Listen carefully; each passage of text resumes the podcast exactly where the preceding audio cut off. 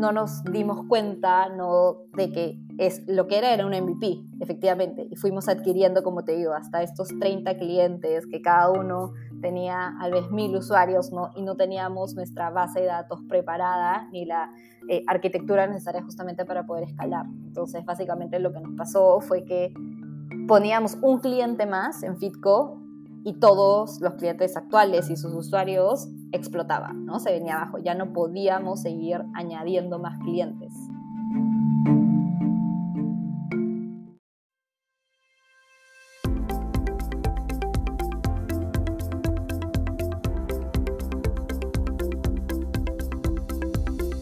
Bienvenidos a Creando la TAM, un podcast donde conversamos con emprendedores e innovadores de Latinoamérica para conocer sus historias y, a través de ellas, inspirarte a seguir tus ideas.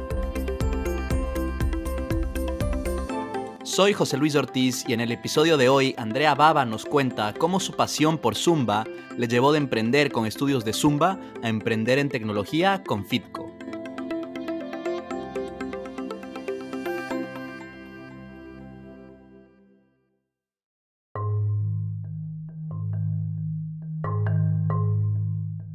2013, Andrea descubrió Zumba después de un viaje al exterior y decidió empezar un estudio de Zumba en Lima, donde esta actividad era poco popular en ese momento. La idea tenía potencial y poco a poco empezó a abrir más estudios en la ciudad. Después de un par de años creciendo, el manejo administrativo de todos los estudios se volvió insostenible de forma manual, y esto llevó a Andrea a desarrollar una solución a su propio problema.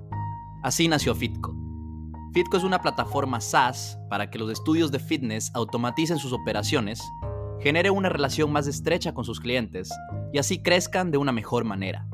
Desde que empezaron en Perú en 2016, Andrea y su socio Alex han llevado Fitco a Chile, México y otros países de Latinoamérica, pasando por aceleradoras como Guaira, 500 Startups Latinoamérica y Techstars en el proceso. Actualmente tienen más de 450 centros de fitness como clientes en la región y en 2020 lanzaron Fitco Moves, una plataforma de suscripción B2C que ofrece entrenamientos y planes de nutrición online. Andrea vive en Ciudad de México desde hace algunos años, impulsando el crecimiento de Fitco en el mercado mexicano. Acompáñame a conocer su historia. Andrea nació y creció en Lima, Perú, de pequeña siempre dio prioridad a hacer actividades extracurriculares, entre las cuales se destacaba el tenis. Al haber estudiado en un colegio de solo mujeres, frecuentemente veía ejemplos de mujeres exitosas y creció queriendo ser una CEO en el mundo corporativo, sin saber que la vida más adelante les llevaría por otros caminos. Así es, José Luis. Tuve la, la suerte en realidad de crecer viendo a muchos ejemplos de CEOs, sobre todo, como te digo, mujeres, incluida ahí a mi mamá, a las mamás de mis amigas del colegio, en altos puestos que yo siempre admiraba y quería ser como, como ellas, ¿no? Creo que, que más bien el bicho emprendedor nace en cuarto de media cuando participé en el programa Junior Achievement, donde tuve que crear toda una empresa desde cero con un grupo de amigas y bueno, en ese momento me tocó a mí ser la VP de finanzas. Siempre ¿De, qué, era la empresa? Los números, hacíamos velas aromáticas con un componente social que lo hacían eh, mujeres que estaban en la cárcel y les donábamos también por cada vela que nosotros vendíamos. Eh, y nos fue súper bien, en realidad, yo, como te digo, yo era la VP de, de finanzas y me tocó darle un 16x de retorno, o sea, un 160% de rentabilidad a cada uno de los accionistas, que en realidad tenemos nosotros, o sea, las amigas que conformamos la empresa y en la mayoría creo que nuestros papás. Pero sí, 160% de rentabilidad, así dividimos todas las, las utilidades y dije, wow, ¿cómo se puede hacer tanto valor? Y creo que ahí también es donde entra este bichito, ¿no? De emprender para poder generar valor a la sociedad, a tus clientes y al mundo. Y, también, bueno, en ese caso el componente de, impacto social también, ¿no? Que no está presente en todos los emprendimientos, pero, pero en, la, gran mayoría sí. Andrea, cuando fue tiempo ya de entrar a la universidad, pues me imagino que te acercabas a los 18 años, decidiste estudiar economía. ¿Esto fue impulsado por tu deseo de hacer una carrera corporativa o, para la universidad tenías ya otras metas eh, que las que tenías de pequeña? Sí, como, como te comentaba, creo que me animé por, por economía porque siempre me encantaron los números en primer lugar. También creo que influyó, ¿no? Que veía que estos puestos de, de CEOs, eh, muchos habían estudiado economía y habían tenido un posterior MBA, eh, pero justo haciendo retrospectiva, creo que lo que más me impulsó fue justamente este deseo de, de crear algo a súper impacto y poder influenciar a nivel macro, ¿no? Yo creo que, que, bueno, no lo estoy haciendo en la economía directamente y en políticas macroeconómicas, pero, emprendiendo, no creo, tenemos una misión muy grande de impactar positivamente en la vida de más de 100 millones de personas. Entonces, ahí es donde lo conecto con, con este lado, ¿no? De realmente poder generar un impacto positivo en, en el mundo, en la sociedad. Pero en la universidad, además de estar pues enfocada en, en, estudiar economía, empezaste a hacer Zumba también, ¿no es cierto? ¿Cómo fue eso? Es correcto, sí, como ya tenía el bicho, ¿no? Como un año antes de decidir qué estudiar ya había tenido esta mini oportunidad de, de emprender, de generar este valor. Y la verdad es que sí, estudié estudiar economía con este gran deseo, ¿no? De hacer cambios en el país, pero me topé en que, obvio, tenía que pasar muchas cosas para ver, creo que ese impacto, ¿no? Entonces, al inicio sí, todo me pareció como muy, muy teórico, ¿no? Muy, muy en papel, muy en libros. Y me acuerdo que estando estudiando para un curso que, que detestaba, eh, y había tenido la oportunidad de haber tomado unas clases en Zumba justo en un viaje que hice se me ocurrió la idea de, traer Zumba, ¿no? A, Perú. Entonces, sí, lo empecé en mi segundo año de, universidad, si no me equivoco, a mis 20, 20 años. Me pasé los últimos años de la carrera estudiando economía, em, emprendiendo Zumba, que felizmente lo logramos escalar. Y bueno, ahorita te contaré más adelante, pero es la razón por la cual también nace Fitco. Y también eh, haciendo mis pasantías en, en, bancos, ¿no? Ese fue un poco de, de 100% ocupada entonces, pero el tiempo muy bien aprovechado seguramente. Eh, entonces cuando, cuando pues hiciste este viaje, viste, pues descubriste Zumba y decidiste como pues llevarla a Perú. En esa, en esa época no era popular todavía eh, Zumba, esto fue 2013 me parece, ¿verdad? Sí, eso fue en el 2013. Abrimos, dimos nuestra primera clase en el 2014 pero en el 2013 es que empiezo todo este proceso de capacitación, de reclutar a mis socias en ese momento, y la verdad es que no, era justo antes de que inicie el boom de las boutique fitness, ¿no? En Perú, justamente esos estudios especializados, ¿no? Que empiezan a salir del gimnasio grande. Entonces las clases de spinning se convierten en estudios de indoor cycling, las clases de zumba habían algunos gimnasios que tenían, pero daba oportunidad a que nazca el primer estudio boutique justamente de Zumba en, en Perú, ¿no? Entonces, creo que me motivó muchísimo mis, mis ganas de querer compartirlo. Realmente yo me certifiqué, yo daba todos los días mi hora de Zumba, de, clases, y es algo que, que, me encantaba, pero también definitivamente era una oportunidad muy grande porque, como te digo, era en pleno boom y encontramos un, un nicho, ¿no? De, de justamente mujeres que querían divertirse y bailar, pero a su vez también hacer ejercicio, ¿no? Y como aumentar la, la quema calórica, que eso era lo que finalmente tenía Zumba en ese momento y, y así decidí empezar. En ese momento, cuando, cuando decidiste pues, empezar a, dar clases, en, ya llegaremos más al detalle de cómo, de cómo empezaste, pero ¿veías algo, algo más a futuro o fue nada más un, hey, me gustó hacer Zumba, en Perú no hay nada, empecemos en Perú? En verdad, no, era, era mi, mi, hobby, ¿no? O sea, era algo que yo quería hacer porque me servía a mí no tener ese momento de pausa, de diversión, de ejercicio en mi vida. Siempre, no sé, igual sigo pensando que algún día me, me gustaría volver a tener un, un, estudio, pero empieza más como una, una pasión que vi la oportunidad de que podía ser negocio, ¿no? Igual si lo llegamos a, a escalar, a crecer, o sea, abrimos nuestro primer local eh, en una guardería, ¿no? Aprovechando que, tenían horas muertas. Y así empezamos, ¿no? Con nuestros amigos, con nuestros familiares. Y al ver que, realmente era lo que a la gente le, gustaba un montón, no fuimos creciendo y en menos de dos años llegamos a abrir otro, otro local. Entonces, eh, sí, fue, fue, tuvimos bastante crecimiento, la verdad, y bastante acogida.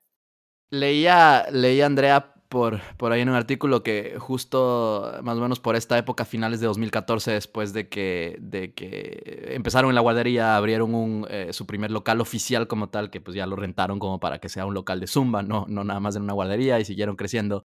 Te sentías bastante abrumada porque tenías tantas cosas, ¿no? O sea, seguías en parte estudiando, la pasantía de Citibank me parece que ya no, ya no la seguías o sí la seguías.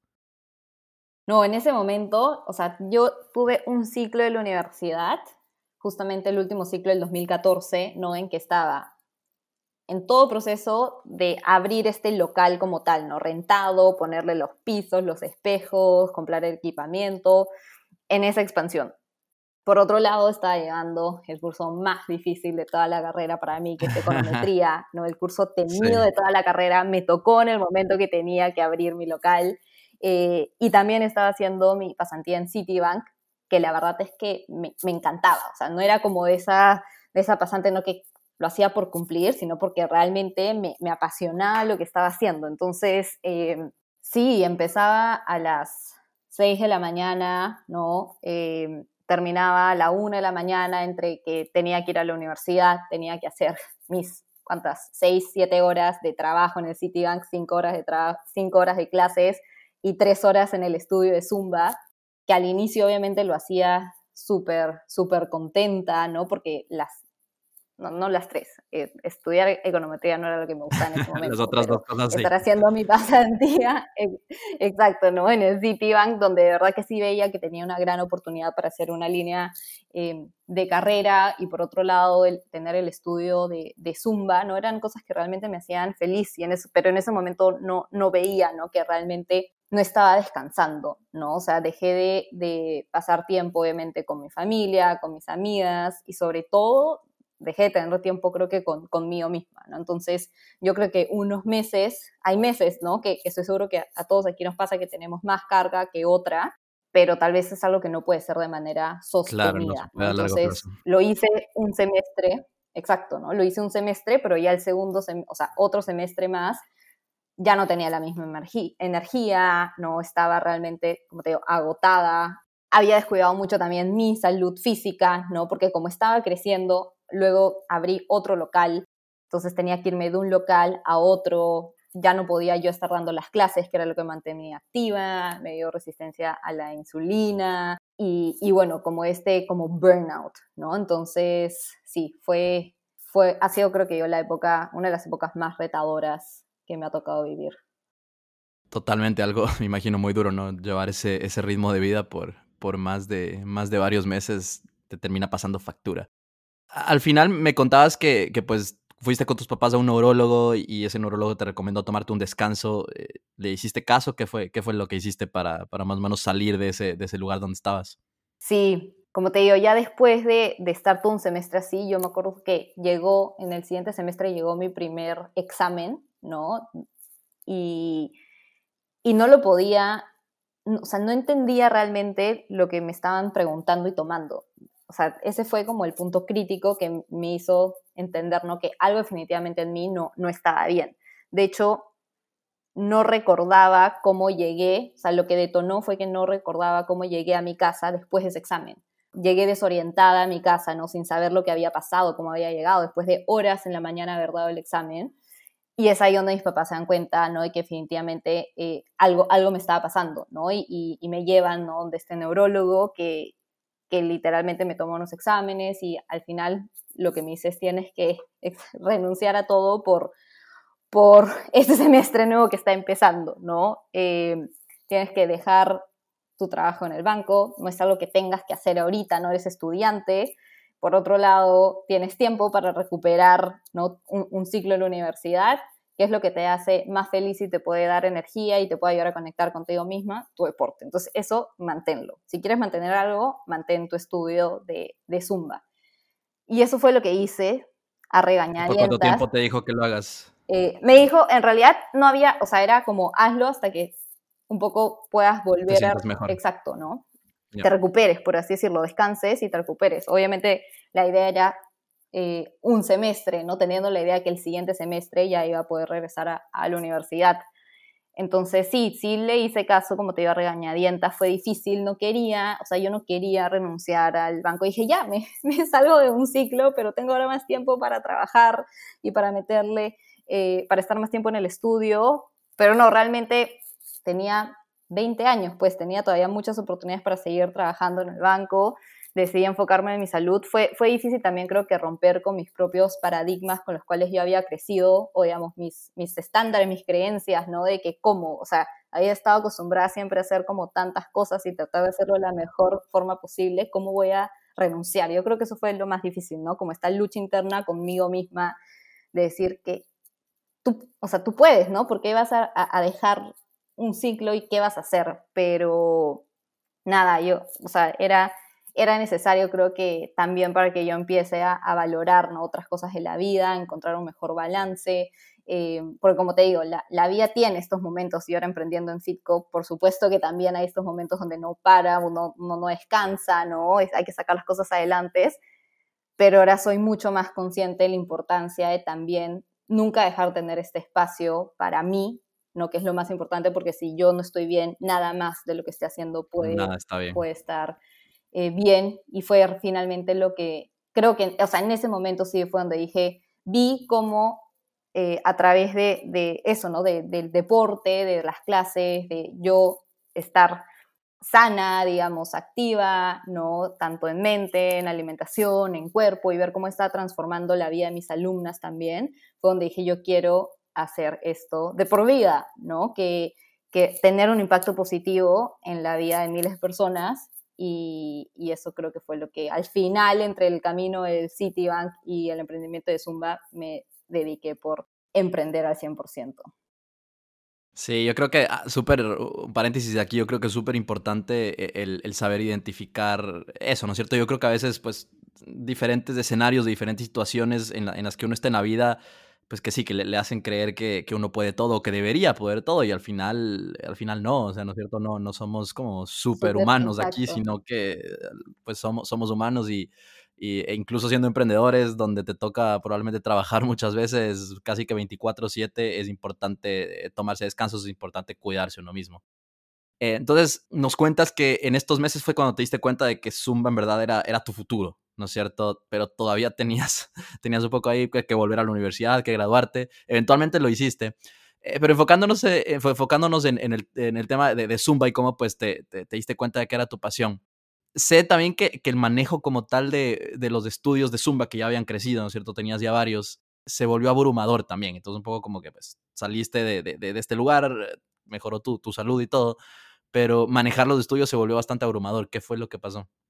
Sí, ahí solo te diría que más que en ese momento creer de que me iba a dedicar a Zumba al 100%, lo que sabía era que me quería dedicar a emprender e impactar positivamente en la vida de personas. ¿no? En ese momento era Zumba y efectivamente uno de los mayores retos que tenía, porque estábamos creciendo, porque estaba manejando dos locales, un staff de más de 10 profesoras, más de 200 alumnas activas, era que yo lo hacía todo, lo hacía todo eh, por WhatsApp, por comunicaciones directas, mandar correos de seguimiento, tenía que hacer la asistencia, ¿no? Tenía un... ¿Qué son las cosas? O sea, para alguien que no sabe, tipo como yo, que no tiene idea de cómo es manejar un estudio de Zumba, un gimnasio, ¿qué, qué cosas toca hacer? Un estudio boutique se caracteriza porque generalmente te vende paquetes de clases. Entonces no es como una membresía en un gimnasio, ¿no? Estos grandes que tú compras tu membresía anual y vas cuando quieras, en el horario que quieras. El estudio boutique tiene clases grupales, generalmente con un aforo también limitado para una mayor experiencia y son paquetes, es decir, que se van descontando las sesiones. Entonces a mí yo tenía paquetes en ese momento de 4, 8, de 12 sesiones y ¿qué es lo que pasaba? yo tenía que ir descontando esas sesiones. Entonces, por ejemplo, hoy estamos 19 de enero, ¿no? Tú me compras un paquete de cuatro clases y tienes hasta el 19 de febrero para consumirlas. Pero ¿qué me estaba pasando? Yo lo que hacía es, la alumna iba, se registraba en ese momento en un cuaderno, así con lapicero y a mano, se registraba en un cuaderno, en un local un cuaderno era morado, en otro local el cuaderno era negro, me acuerdo perfecto, tengo todavía estos cuadernos con todas las asistencias. Para no confundirse. Exacto, escribían su nombre, la profesora que dictaba en esa clase hacía su firma, ¿no? Para verificar y yo luego pasaba eso a un Excel en donde tenía que llevar el descuento de cada sesión.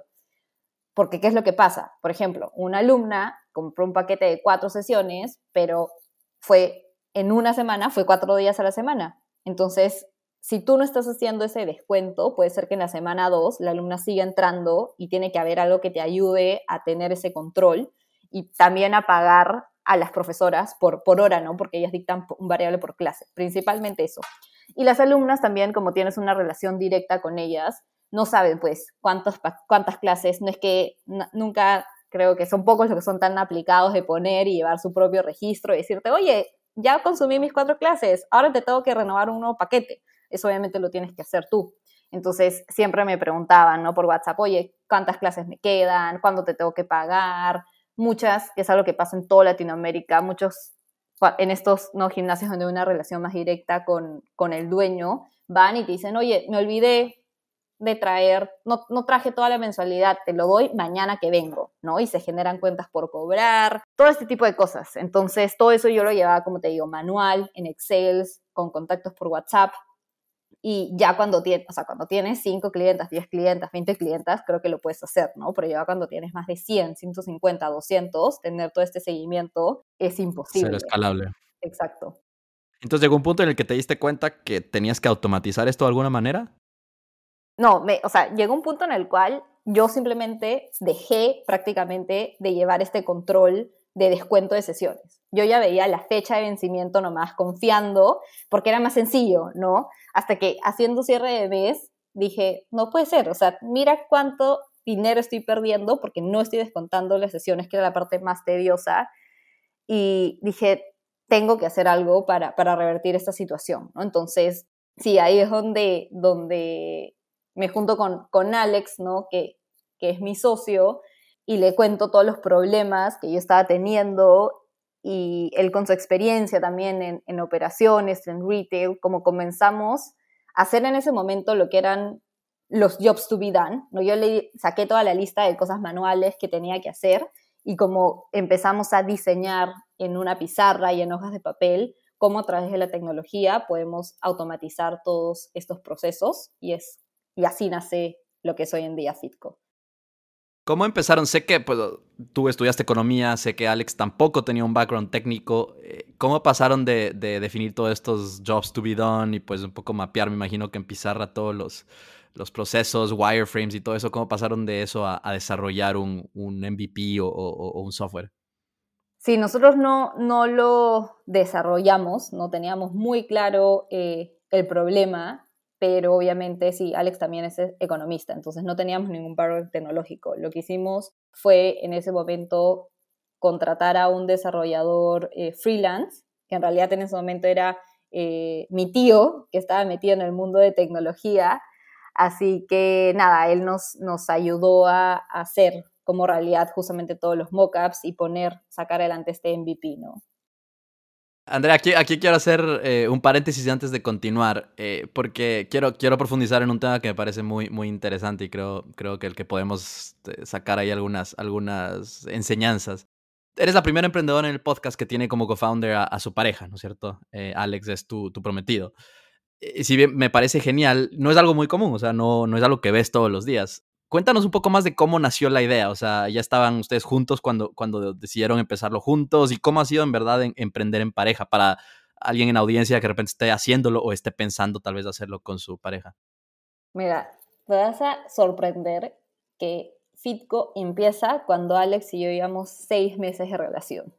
O sea, ni nos conocíamos, ni habíamos trabajado, digamos, juntos directamente en algo como para decir, renunciamos a nuestros trabajos en el banco para hacer Fitco.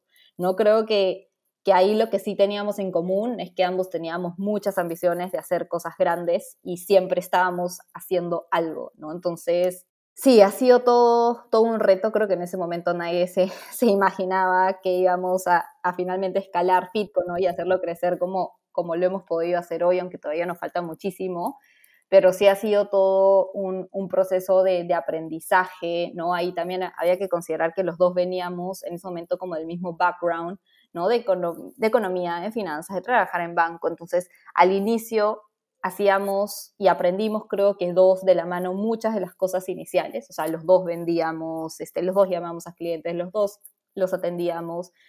Y lo que ha sido clave, creo, ha sido poder especializarnos cada uno en su fuerte y complementarnos, ¿no? Entonces, Alex se metió muchísimo más a la parte de producto tecnología, yo me metí a toda la parte comercial, de marketing, de, de customer success, atención a los clientes, y ahí creo que dimos un gran paso, ¿no? Como, como, como socios, que también éramos pareja, que tratábamos de hacer todo juntos, ¿no? Sino ya confiar eh, plenamente en el expertise del otro. Que eso creo que no es solamente para, para parejas, sino para cualquier relación de socios, ¿no? Como pareja sí te diría que lo que más nos costó era en un inicio diferenciar los momentos de chamba, ¿no? De, de, fitco con los momentos de... Profesional de lo personal. Exacto, ¿no? Yo me acuerdo que una vez que tuvimos una discusión en, en el trabajo, en fitco, una decisión que teníamos que tomar, no estábamos de acuerdo, Alex se fue, en ese momento trabajábamos todavía en, el departamento de, mis papás, ¿no? Eh, eh, ahí era, fue nuestra primera oficina, y luego yo tenía el cumpleaños de, mi madrina, cumplía 40 años y le estaban haciendo una celebración, y no fue.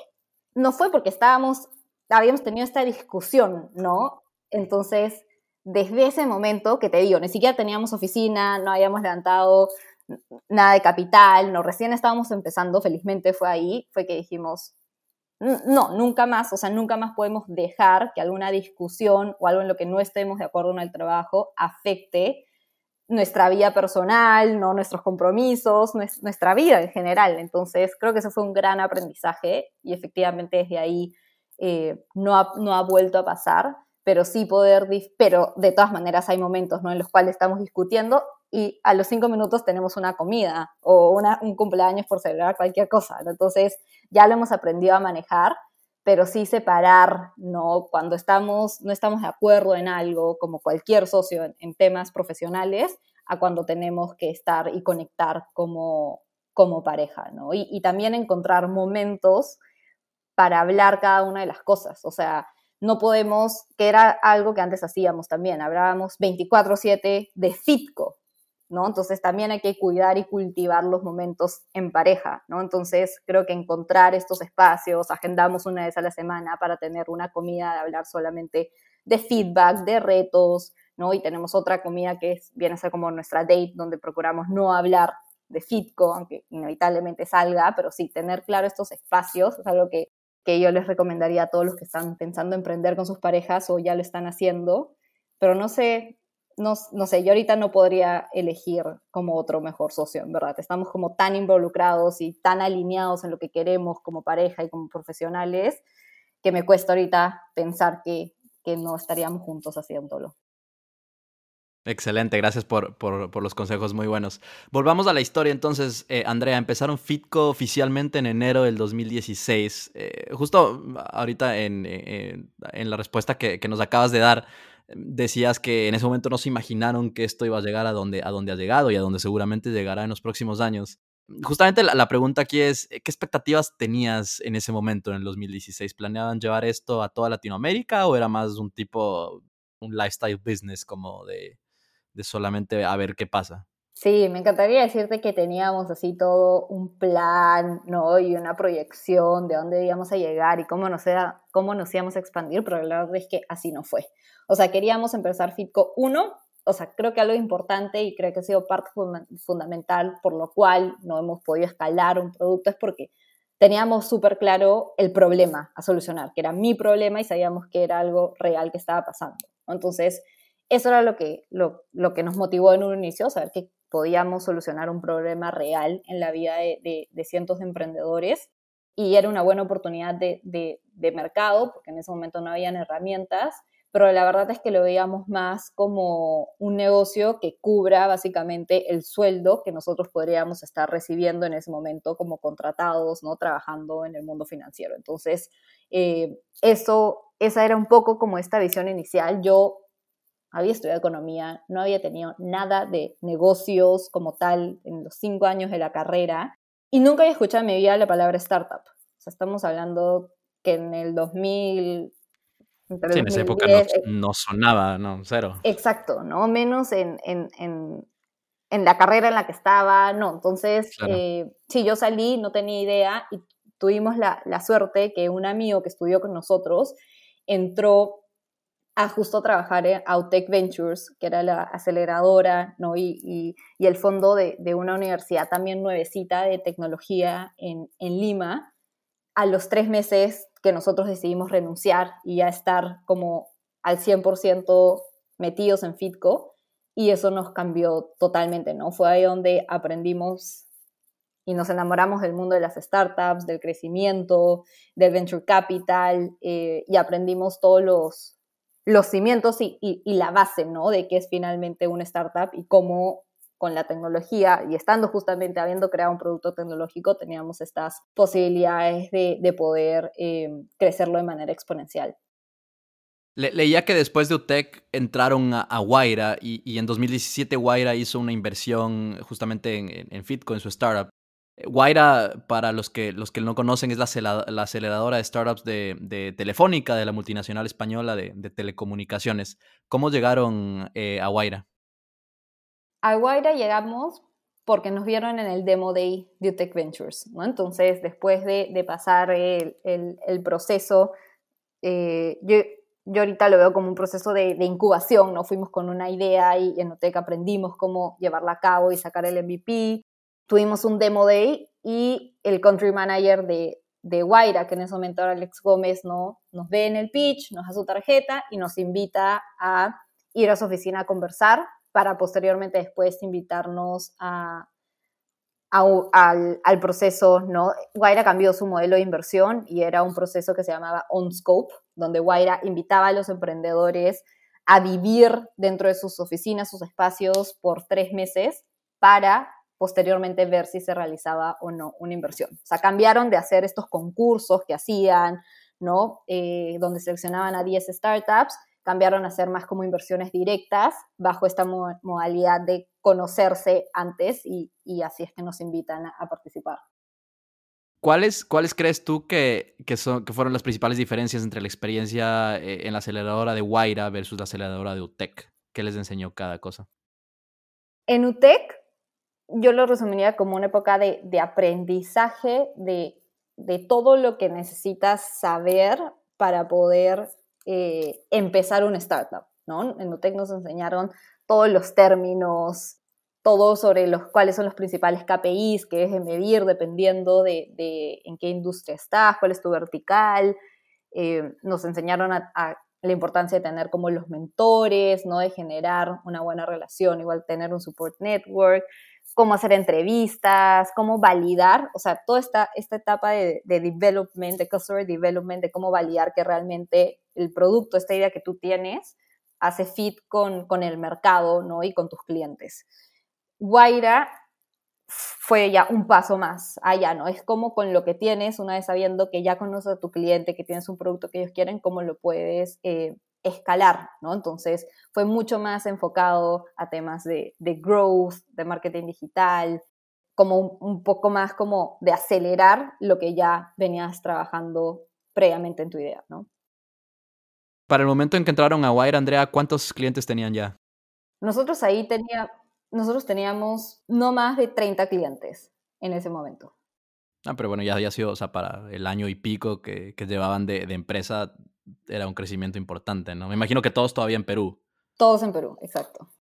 Sé que aquí, aquí me, me, parece interesante profundizar en algo que, que escuché justamente en, en, otro podcast en el que tú y Alex participaron. Y es que en algún punto antes de entrar a Guaira, eh, su plataforma, el software como tal, tuvo algunos problemas de escalabilidad. Cuéntanos qué fue lo que pasó y cómo superaron ese, ese reto. Sí, no, creo que es una historia muy memorable, ¿no? Y es que nosotros en UTEC, como te digo, salimos con este MVP, ¿no? Salimos a tocar puertas, a vender gimnasio con gimnasia, a escuchar las necesidades del cliente, a co-crear y desarrollar este producto con ellos, pero no nos, no nos dimos cuenta, ¿no? De que es, lo que era era un MVP, efectivamente, y fuimos adquiriendo, como te digo, hasta estos 30 clientes que cada uno tenía tal vez mil usuarios, ¿no? Y no teníamos nuestra base de datos preparada, ni la eh, arquitectura necesaria justamente para poder escalar. Entonces, básicamente lo que nos pasó fue que poníamos un cliente más en Fitco y todos los clientes actuales y sus usuarios explotaba, ¿no? Se venía abajo, ya no podíamos seguir añadiendo más clientes. Entonces, ya te, ya te imaginarás, ¿no? O sea, tuvimos que hacer una refactorización, ¿no? De, todo el sistema, lanzamos Fitco.2. En ese momento, eh, Alex no podíamos, o sea, nosotros teníamos que vender, ¿no? Obviamente, había una persona que estaba haciendo, como te comentaba, la tecnología y, dejamos de, vender. Y ahí lo que fue súper curioso de la historia, ¿no? Es que esto nos pasa una semana antes de que Guaira nos haga la propuesta formal, ¿no? Justamente para poder hacer la, inversión.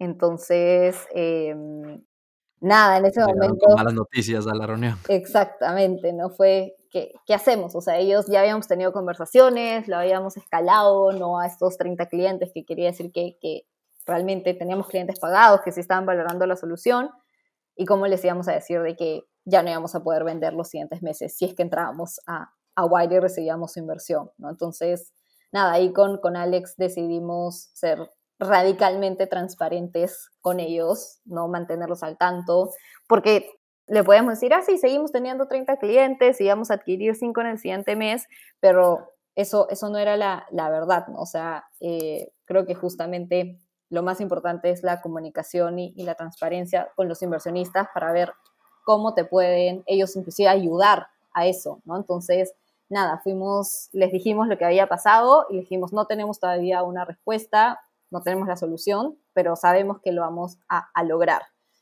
Salimos de la reunión, nos dijeron, bueno, han cambiado todo, el escenario, cómo vamos a, o sea, cómo van a crecer, ya prácticamente me están diciendo que, no tienen un producto estable, eh, vamos a pensarlo, ¿no? Y la verdad es que en ese momento dijimos, ya, o sea, ya... La, la vieron difícil. Exacto, ¿no? Bueno, ya perdimos, por así decirlo, una oportunidad, pero nada, o sea, tenemos que ser sinceros, ¿no? Justamente es parte de, nuestros valores.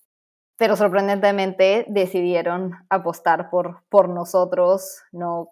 En esta situación y ahí lo que nos dijeron fue justo, ¿no? Que en etapas tempranas ellos inviertan en personas y valoraban muchísimo cómo nosotros habíamos afrontado esta situación, eh, habíamos sido transparentes con ellos y sobre todo teníamos un plan de acción para poder revertirlo. Entonces, al final, sí se pudo materializar la inversión y como te digo, al contrario, por, por haber sido tan transparentes, resolvimos con Guaira y ellos nos ayudaron a ver cómo podíamos solucionarlo más rápido, ¿no? Entonces, creo que eso es algo importante, ¿no? Cuando tú compartes, puedes recibir la ayuda que necesitas en lugar de tú tratar de hacerlo todo solo y ocultar las cosas.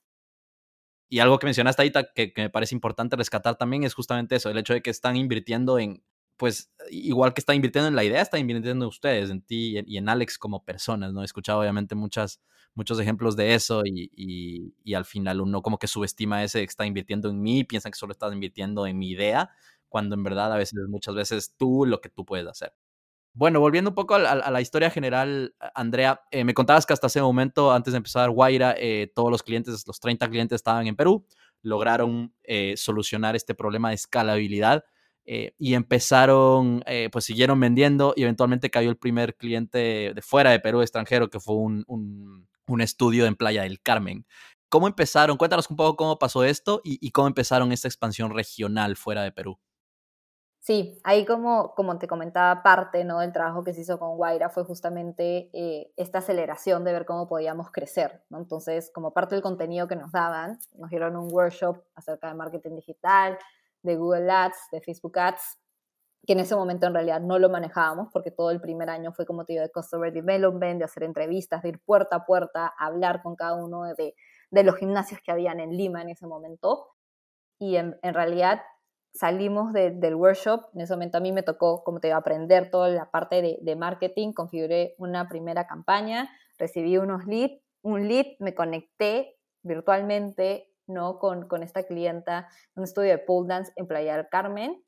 Y en, en esa reunión decidió comprarnos un año por adelantado. O sea, en realidad nació como, como una prueba, ¿no? A ver qué tal, cuántos leads tenemos, como cuánto nos cuesta, habrá interés fuera o no, o sea, como un experimento 100% eh, que resultó en un cliente pagado un año por adelantado estando en Playa del Carmen y es porque en realidad teníamos justo ¿no? una solución, una plataforma de tecnología que podía funcionar en cualquier parte de, de Latinoamérica y estamos solucionando un problema real, ¿no? Entonces, así empezamos con Google Ads principalmente, teniendo demos virtuales y haciendo que los clientes nos paguen por un link de pago.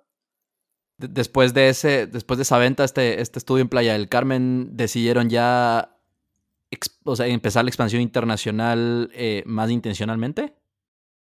Sí, ahí nos dimos cuenta que lo que nosotros estábamos solucionando en Perú era exactamente el mismo problema de un estudio en México, luego tuvimos clientes en Argentina, en Chile, en Colombia. Entonces, eh, definitivamente dijimos, este es el mismo problema, tenemos, la plataforma funciona, digamos, para todos, a excepción de palabras, ¿no? En específicos que tal vez puedan variar, pero todo lo básico funciona y dijimos, no, es momento de, de expandirlo justamente y aprovechar, ¿no? Que hay, que hay una oportunidad en, en toda la región.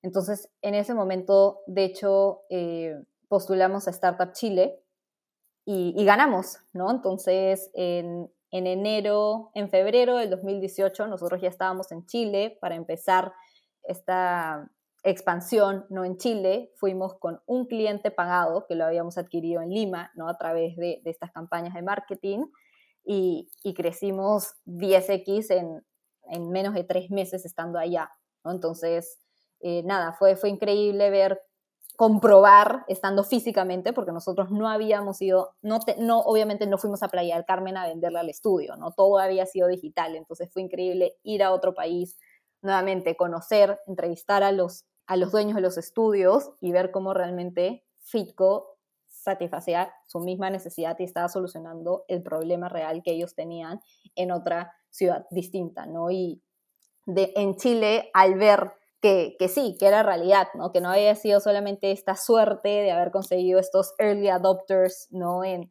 eh, de fuera, sino que realmente toda Latinoamérica necesitaba una solución como Fitco, es que ya formalmente decidimos eh, eh, empezar esta expansión regional y, y también abrir una, una ronda de, de, capital para poder expandirnos a, México. A medida que fueron expandiéndose pues, país a país, ¿Encontraron otros players ya en el mercado? O sea, no sé, en, Chile tal vez eh, usaban ya otro tipo de software chileno o en Colombia lo mismo, o simplemente pues no había nada y, el mercado estaba listo para que Fitco llegue. No, yo creo que donde hay problemas siempre hay obviamente competencia. Eh, lo que había en ese momento era un software eh, americano que se llama MindBody, ¿no? que ellos son los líderes a nivel global, que tenían un par de clientes, sobre todo los más los pioneros ¿no? en boutiques fitness eh, y los que tenían también más presupuesto, utilizaban en su mayoría este software, que era nuestra competencia, pero faltaba algo para los que estaban iniciando también, por el tema de que también era un software más caro, que por estar, por, por haberse creado en Estados Unidos para eh, personas que, hablaban inglés en este caso, no tenían todas las funcionalidades disponibles en, Latinoamérica, ¿no? Entonces, eh, por un lado, nos tocó, y esto ha sido distinto en, en si hay una diferencia en países, ¿no? Por ejemplo, en Perú nos, nos tocó un poco más educar, ¿no? Ver, o sea, educar a los clientes de por qué es importante utilizar tecnología. En México nos topamos con que habían más clientes utilizando esta plataforma de Estados Unidos, entonces era más como un tema de, de hacer el switch, ¿no? De que cambian a Fitco. Y habían un par de, de sí software como locales, pero eran eso, eran software locales, que era un equipo de tres desarrolladores que se dedicaban a ellos mismos a atender, a vender, y era muy, muy local y no tan actualizado, ¿no? Con todo el paquete de soluciones que hoy en día nosotros, nosotros tenemos. Hablemos, profundicemos un poquito aquí en, el proceso de esta expansión regional. Eh, como sabes, aquí el podcast se llama Creando la TAM y, una de las razones por las que se llama Creando la TAM es porque trato de, enfocarme en startups que o ya están o ya tienen presencia en más de un país de Latinoamérica o de alguna manera tienen esa visión de Latinoamérica y pues luego el mundo, pero primero Latinoamérica. Y, he visto pues founders que, que, han tomado diferentes, diferentes caminos en cuanto a expansión regional, ¿no es cierto? Algunos que lo han hecho temprano, otros que lo han hecho tarde, eh, rápido como ustedes o tal vez un poco más lento. Hablemos un poco, Andrea, de por qué decidieron tomar esta, velocidad que tomaron para la expansión regional. O sea, fueron a Chile, Startup Chile, después dijeron, perfecto, vendimos aquí, veamos Colombia, veamos México. Em, cuéntanos un poco eh, qué hubo detrás de esas decisiones y qué consejos daría a otros founders que están evaluando justamente cómo expandirse a otros mercados fuera de, su país de origen. Sí, ahí yo creo que tuvimos la suerte de que nuestra, o sea, en primer lugar, como te digo, como teníamos un producto que era tan tailor-made y que realmente estaba solucionando problemas reales de los gestores, de los dueños de esos estudios fitness, teníamos, tuvimos la suerte ¿no? de que recibíamos leads, ¿no? potenciales clientes de, de, distintas ciudades de Latinoamérica para poder contratar nuestros servicios. Entonces, yo prendía la campaña, no me costaba nada añadir ¿no? un país más en ese momento. La plataforma funciona desde cualquier, cualquier lugar que tengas conexión a Internet. Entonces, digamos, no, no había la necesidad de hacer una expansión física, ¿no? Todo se podía manejar en, digital, que creo que es una de las razones por las cuales hemos podido como escalar súper rápido. Entonces, eh, fue más que nada porque recibíamos, ¿no? Estos contactos de personas que estaban en toda Latinoamérica, que estaban buscando implementar Fitco, entonces fue una expansión como muy, muy natural como que el mercado los fue jalando, básicamente. Exacto, ¿no? Nos llegaba alguien en Colombia que quería, alguien en Ecuador que quería, alguien en Panamá que quería, ¿no? Y, ahí en ese momento ni siquiera nosotros estábamos targeteando necesariamente como, como a esos países. Entonces, sí, hasta hoy sigue siendo muy natural la forma en la cual llegan clientes que no son de los mercados principales que nosotros estamos atacando, que es México principalmente, y luego está Perú, Chile y Colombia pero nos siguen llegando como leads y personas interesadas ¿no? en, en, tener Fitco. Entonces, en ese sentido fue, fue muy natural, pero ya después ¿no? de, de, haber empezado esta expansión, ya van a ser bueno, dos años exactos desde que yo justamente me mudo de Perú ¿no? para, para poder hacer esta expansión. Sí, definitivamente hay retos de haberlo hecho tan rápido, ¿no? Porque una cosa es que el cliente que está buscando la solución eh, tú le pueda conectarse en cualquier lugar, pero otra cosa luego es que su pasarela de pago funcione, que luego se conecte a la facturación electrónica de su país, ¿no? Entonces, eh, hoy por hoy ya lo tenemos, pero eso también nos pasó, ¿no? Ah, ya, perfecto, se hace la, venta, sí, te funciona la parte de clientes, reportes, el dashboard, todo lo tienes perfecto, y luego de tres meses dices, ah, ¿y ahora qué pasa si me, me conecto con, con mi entidad o sea, tributaria, ¿no? Para que la factura se vaya directa.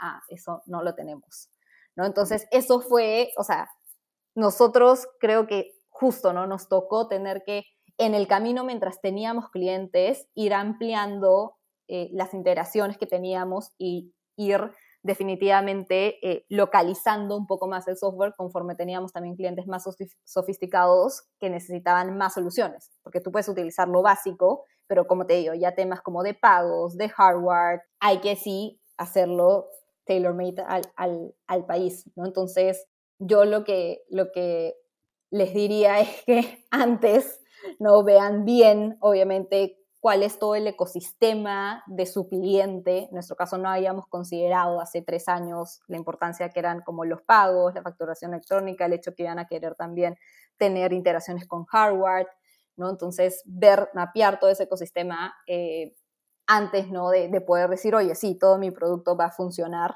en, el país en el que, en el que estés. Obviamente, eh, hacer un buen análisis de cuál es realmente el país que es más importante para ti, porque definitivamente algo en lo que creo que muchos pecamos es el tema de foco. ¿No? Todos nos llegan leads de todos los países y qué emoción, todo el mundo necesita Fitco en toda Latinoamérica. Todo el mundo quiere Fitco, Exacto, ¿no? Pero ¿en dónde te vas a enfocar tú? O sea, ¿qué cliente quieres estar tú más feliz justamente en nuestro caso porque tenemos un ecosistema grande de integraciones, ¿dónde vale más que tú desarrolles o te interes con una pasarela de pagos en un cliente en México o en un cliente en Bolivia, ¿no? Entonces, eso es algo que tú tienes que definir conociendo tu mercado, tu mercado también. Entonces, entender al mercado, sus necesidades es fundamental. Eh, conseguir un buen equipo local que te ayude a entender justamente a todas estas necesidades y conseguir estos socios eh, estratégicos, ¿no? Que te ayuden en, el proceso de, regionalización hablando un poco sobre este foco, ¿no cierto?, regional. Sé que ustedes en el 2018 decidieron enfocarse en, México, me, imagino que por, en parte por el tamaño del mercado, y que empezaron con, contrataron literalmente una persona pues a distancia en México y le dijeron, mira, vende Fitco. ¿Cómo le fue? ¿Qué pasó con esa, con esa persona? Sí, no, fue, fue increíble, la verdad. En ese momento, como te digo, estaba en Chile, vendiendo en Chile, y al darme cuenta que, que seguían comprando los, los los clientes Fitco, eh, dije, ¿por qué no probamos, no nuevamente este mindset de experimentar, ¿por qué no probamos haciéndolo remoto en otros países? Y es ahí donde contratamos a una persona en, en Bogotá, contratamos a una persona en Ciudad de México y en su primer mes la persona de México triplicó las ventas promedio que veníamos haciendo yo, incluida, o sea, mi, mi récord de ventas, ¿no? Lo que yo venía haciendo, esta persona lo triplicó estando sin haber tenido una capacitación presencial, ¿no? Realmente por su cuenta. Eh, y dijimos, no, aquí hay, aquí hay algo definitivamente, ¿no? O sea, México en temas de tamaño de mercado es seis veces Perú, seis veces Chile, seis veces Colombia, no es el doble que Perú, Colombia y Chile juntos. Entonces es un tema de tamaño de mercado, de buen talento, ¿no? Al ser un ecosistema también más desarrollado, teníamos la ventaja de que justamente no había, la mayoría de personas que ya trabajan en Fitco han pasado por una experiencia en una startup antes, cuando tal vez en Perú en ese momento era mucho más difícil de conseguir. Entonces tienes el tema de, experiencia en startups, en tecnología, y bueno, también aparte eh, hay más acceso a capital. Entonces yo te diría tamaño de mercado, talento y acceso a capital fue lo que nos, nos motivó a ya mudarnos 100% a México y establecer nuestros, el centro de nuestra operación, nuestros headquarters ahí, y ahí estamos desde el julio del 2018 fuimos con 5% de clientes en México que los había adquirido eh, esta chica que contratamos y hoy por hoy es más del 50% de todos nuestros clientes y de toda nuestra operación. Excelente crecimiento ahí en México, claro, es un mercado que, tiene para, para brindar mucho. Eh, entonces ustedes en julio de 2018, pues tú y Alex se mudan a México como parte de este, de este enfoque eh, en ese país Sé que aparte en ese año aplicaron a la aceleradora de 500 Startups de Latinoamérica, que tiene como base eh, Ciudad de México. Esta, esta decisión, de, ¿por qué fue? Cuéntanos un poco más el, por qué consolidar México a través de su participación en, 500. Sí, ahí queríamos, en verdad, como te digo, tener un socio que nos pueda ayudar, ¿no? Con, con conexiones, con acceso justamente hay más fondos, de, hay más capital disponible, ¿no? Pero ¿cómo llegas a esos fondos? Entonces, yo me acuerdo que estábamos eh, a través de Guaira, de hecho, llegamos a conectar con inversionistas de, de, México y un poco el feedback que nos dieron fue, tú puedes venir solo, ¿sí? Y tratar de hacer todo tu network y conexiones como lo tienen en Perú, pero también puedes venir a través de 500, ¿no? Que es un sello, digamos, para nosotros inversionistas mexicanos que no los conocemos, ¿no? Que, que ya 500, digamos, de validación. Exactamente, ¿no? Entonces, eso fue lo que nos motivó eh, a buscarlos. De hecho, nosotros ya habíamos postulado el año anterior a 500 y nos habían eh, rechazado, pero en ese momento, ya con tracción en México, ¿no? En Latinoamérica, teníamos Angel Ventures, que fue eh, el fondo que lideró justamente nuestro, nuestra ronda inicial de, de, capital. Teníamos un lead investor y ya teníamos nuestro pasaje para ir, ¿no? Entonces en ese momento fue como, creo que esa fue la razón por la cual también nos aceptaron, porque tiene una tasa de aceptación bajísima, eh, la más baja de toda la región, creo, 500. Entonces fue como, ya tenemos los tickets, vamos a ir, tenemos un lead investors, quieren participar en el proceso de expansión que Fitco va a estar haciendo en México, sí o no. ¿No? Como ya estábamos decidiendo. Es una oportunidad para ellos más que para, para ustedes. un poco, un poco así fue. Entonces, eh, sí, entraron ¿no? A, esa ronda inicial que levantamos para expandirnos y obviamente em, su apoyo, el network, las conexiones que ellos tienen allá ha sido fundamental también para, para lograr este crecimiento eh, exponencial ¿no? en México hablando, hablando todavía de, aceleradoras y pues cómo pueden contribuir al crecimiento de una startup y cómo contribuyeron al crecimiento de Fitco, eh, más o menos hace un año, inicios del 2020, entraron a otra aceleradora, esta vez en Estados Unidos, en, Boulder, en Colorado, eh, Techstars, ¿no es cierto? Una de las aceleradoras más conocidas a nivel mundial. Y de hecho fueron la primera inversión de Techstars Boulder específicamente eh, en una startup de Latinoamérica. Felicitaciones por eso. ¿Qué los llevó a buscar una aceleradora como Techstars en Estados Unidos, Andrea? Si bien pues, nos has contado qué es lo que buscaban con 500 en México, ¿qué fue lo que buscaron con Techstars? Acá, si te soy 100% sincera, la verdad es que nosotros no buscábamos entrar uno a una aceleradora más y por otro lado en Estados Unidos, ¿no? Cuando justo el plan era poder eh, consolidar nuestra, nuestra expansión en, México, ¿no? Y, y, nuestro mercado es Latinoamérica. Eh, pero llegamos a Techstars a través de, unos inversionistas ¿no? que conocían a las personas de Techstars y estaban buscando hacer esta primera inversión ¿no? en una startup de, Latinoamérica.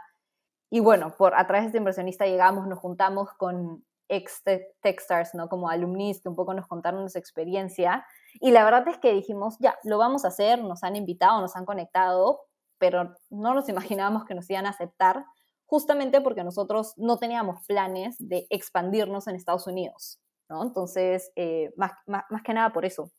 Nos llega ¿no? La, la, oferta de Texas de hacer esta inversión, de pasar por su proceso en, Boulder, en Colorado, y nosotros en ese momento teníamos todo el equipo creciendo y creciendo en, en México, acabábamos de mudar las oficinas a una cuadra de nuestro departamento, eh, ya habíamos pasado por 500 startups y fue una de las decisiones que, que más dudamos, ¿no? Digamos, como te digo, siempre crecimos así como muy natural, nos vamos a Chile, nos vamos a Chile, de un día a otro nos vamos a México, nos vamos a México, pero creo que en ese momento ya era una etapa un poco más o sea, de consolidación de Fitco, ¿no? En lugar de ir a buscar como una aceleración más, sobre todo en Boulder. Pero nada, fue, yo creo que todo en la vida pasa, pasa por algo, analizando, conversando con, con Techstars Alumnis, nos dimos cuenta del poder del support network eh, que ellos tienen, ¿no? Eh, y dijimos, ok, vamos a construir una red de contactos, ¿no? De support, aprender de cómo hay tantas empresas, es particularmente en Colorado, ¿no? De fitness que habían escalado como Fitco, hay dos que salieron de Colorado y que fueron adquiridas en los últimos dos años.